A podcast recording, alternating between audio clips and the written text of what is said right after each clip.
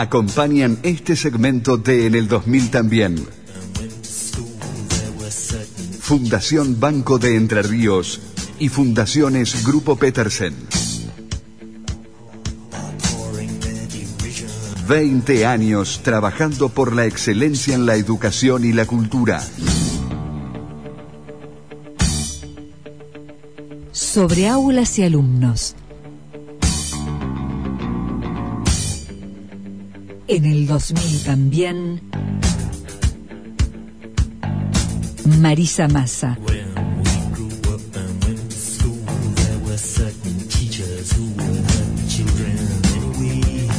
La buena educación.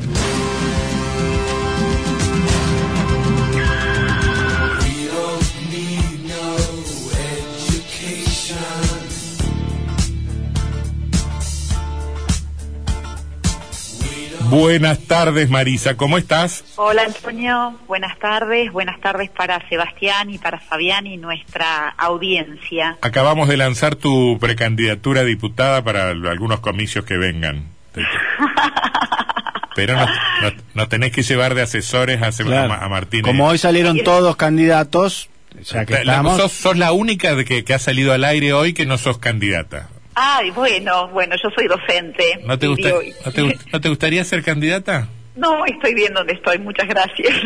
¿Por qué? Nos duró poco la ilusión. Pero a nosotros nos, nos encantaría ser asesores tuyos. Y bueno, siempre es un gusto hablar con ustedes. No, no, no, no, no, no, no, no, está, todo el tiempo en no, no estás, no este oficio de comunicar en la radio, ¿no? No queremos cobrar. No estás entendiendo, queremos la remuneración de asesor.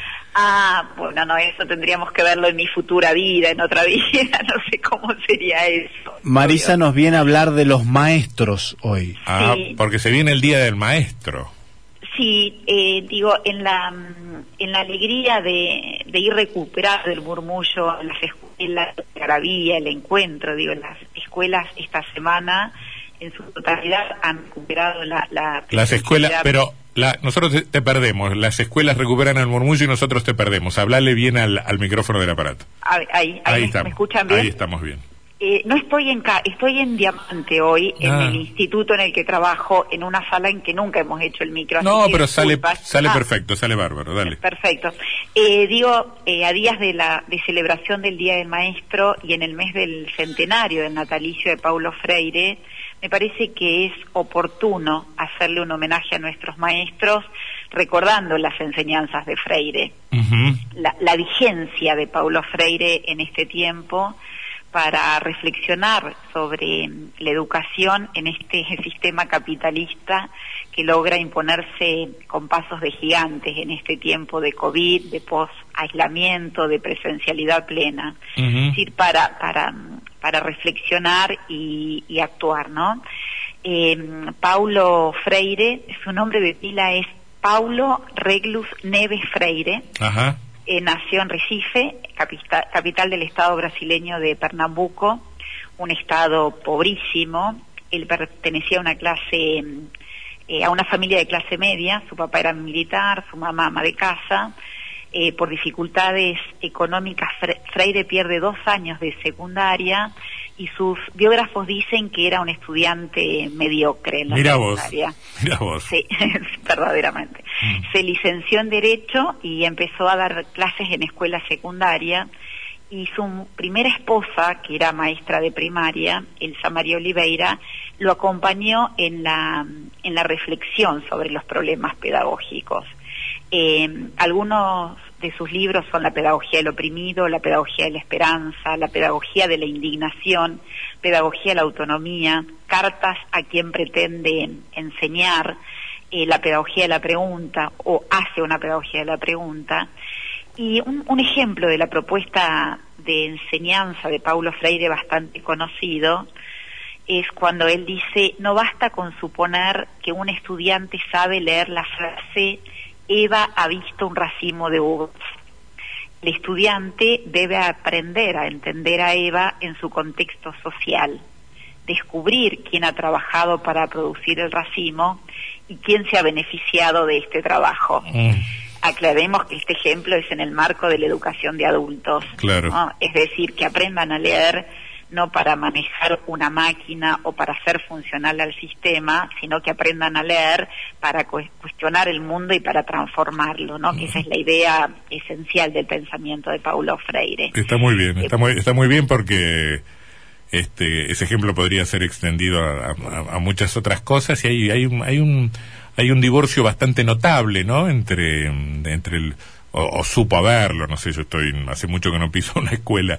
Este, eh, hay un divorcio bastante notable entre los entre los contenidos y la realidad que puede estar a, a 400 metros de la escuela. Digo, este, yo- yo tengo un amigo que siempre dice cuando nos enseñaron en una escuela, cuando nos llevaron a un tambo a ver ordeñar una vaca, cuando, cuando asistimos a ver un proceso productivo en, un, en una fábrica que, mm, no se produce este, tornillos, y, y, hay- y efectivamente hay un, hay una, hay un, no sé si, si eso entra necesariamente en, en esa caracterización del, del saber enciclopédico, pero que, que hay un divorcio total entre realidades sobre todo productivas y contenido de la escuela, yo no tengo ninguna duda. Sí, eh, Freire también eh, dijo con vehemencia que enseñar en realidad era enseñar a leer el diario, es decir, esta, esta unión plena entre la vida de los sujetos y la vida, la vida escolar. Esto que muchas veces en la escuela eh, se nos, se nos pierde, se nos va de las manos. Yo pienso sobre todo en el tiempo de, de aislamiento donde lo que lo que hicimos fue muchas veces este, recortar los contenidos de la realidad. En realidad Paulo Freire va a decir con otras palabras eh, que el buen maestro es aquel que puede unir la realidad del sujeto con la enseñanza de la lectura y la escritura para que este sujeto analfabeto deje de, de estar en el mundo como un objeto y pase a ser un sujeto transformador de, de la realidad. Eh, digo, eh, Freire crea un método de alfabetización, que es conocido como el método Freire de alfabetización, y los estudiosos de la vida de Freire y de la obra de Freire dicen que está inspirado en la forma en que su papá le enseñó el alfabeto antes de pensar la escuela. El papá le enseñó escribiendo sobre la arena con un trozo de, de madera las palabras del mundo de Paulo. Y después eh, Paulo dividía esas palabras en sílabas y formaba, pala- formaba palabras.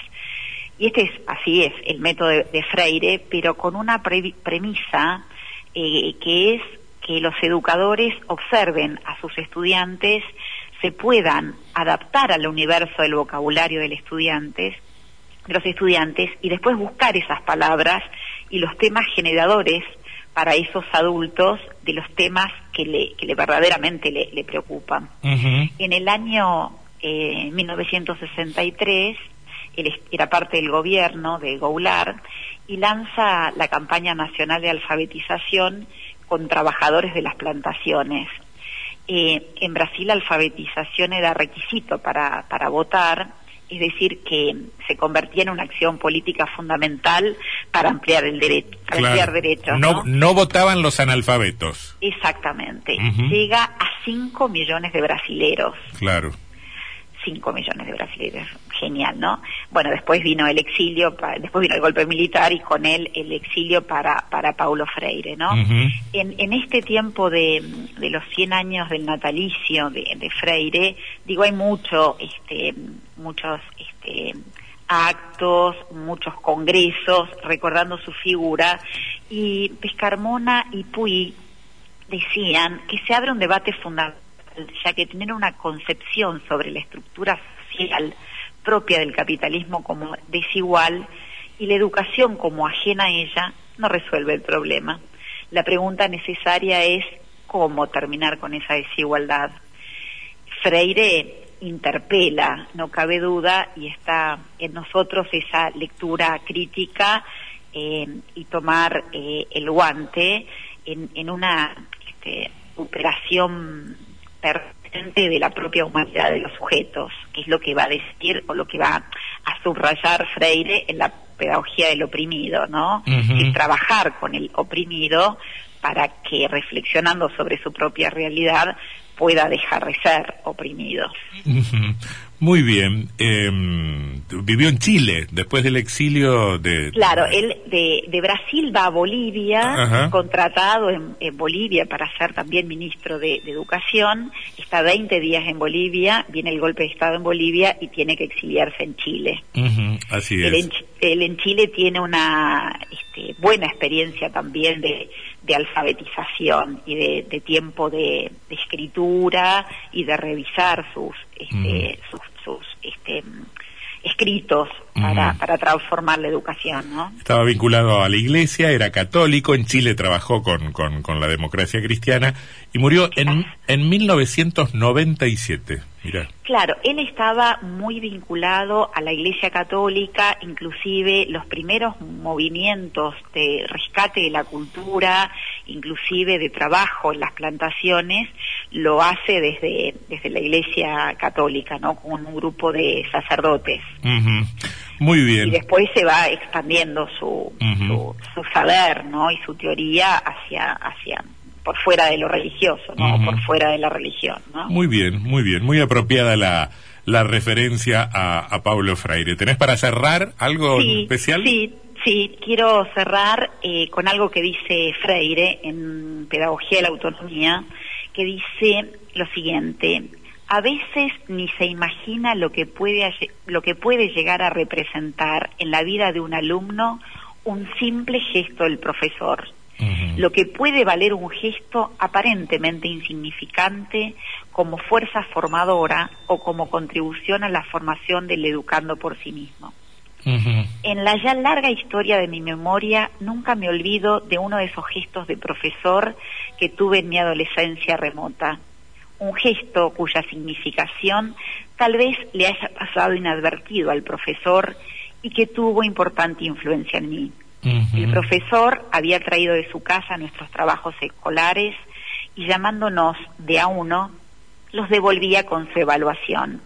En cierto momento me llama y viendo y volviendo a ver mi texto, sin decir palabra, balancea la cabeza en señal de respeto y consideración. El gesto del profesor valió más que la propia nota de 10 que le dio a mi redacción Mm. el gesto del profesor me daba una confianza, Claro. aún obviamente desconfiada, de que era posible trabajar y producir. Está muy y yo bien. digo, feliz día a los maestros que Ujú. tienen el gesto de la confianza para sus estudiantes. Está muy bien. Buenísimo. Marisa, hasta la semana que viene. ¿eh? Hasta la semana que viene, buen fin de semana. Chau, chau.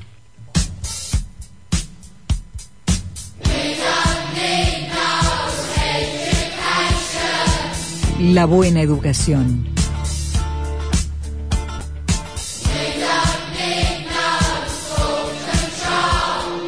Marisa Massa. Acompañaron este segmento de En el 2000 también. Fundación Banco de Entre Ríos y Fundaciones Grupo Petersen.